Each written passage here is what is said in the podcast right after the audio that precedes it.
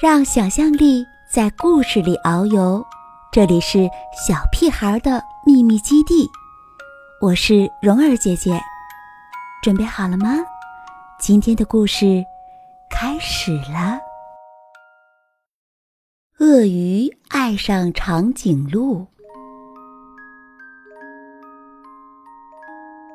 已经好几天了，鳄鱼总是心神不宁，不知所措。有时候他冷得发抖，有时候他热得发昏，有时候他觉得很不开心，有时候他高兴起来就想拥抱全世界，觉得一切都是那么美好。很明显，鳄鱼恋爱了。当某人恋爱的时候，几乎都会发生这种小问题，更何况，鳄鱼爱上的是长颈鹿。长颈鹿非常非常高大，这还不是问题，问题是，当鳄鱼想给长颈鹿一个最甜蜜的微笑时，它根本看不到。我应该再高大一点，鳄鱼想。如果我踩高跷，他肯定看得到我。可惜这一天，长颈鹿骑着自行车从下面穿过，根本没看到鳄鱼最甜蜜的微笑。我要在天桥上表演一些特技，鳄鱼想，这样他肯定会注意到我。可惜，长颈鹿的好朋友正在对长颈鹿说很重要的事情，他根本没看到鳄鱼表演什么特技。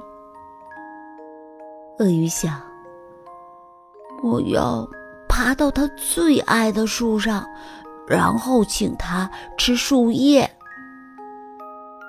为了不出一点差错，鳄鱼还去买了一些特别鲜嫩的树叶。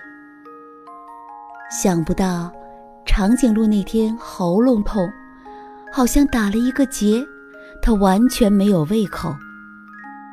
他去买了治喉咙的药水，对那棵他最喜爱的大树还有鳄鱼，看也没看一眼。但是，鳄鱼并没有放弃希望。我要为它演奏一首情歌。他肯定会从门外看过来。可惜那天长颈鹿一直都在听自己的音乐，完全没听到鳄鱼的情歌。有了，鳄鱼忽然想到，我可以用一根绳索套住它的脖子，把它的头拉下来，这样它就能看到我了。鳄鱼把绳索用力一抛，套住了长颈鹿。长颈鹿吓了一跳，突然，它把头向后一甩，鳄鱼直接被送进了医院。当他康复出院的时候，他已经放弃了所有的希望，他永远也不会送给长颈鹿最甜蜜的微笑了。他伤心地走回家，突然，砰砰，一阵混乱的碰撞后，鳄鱼倒在了地上。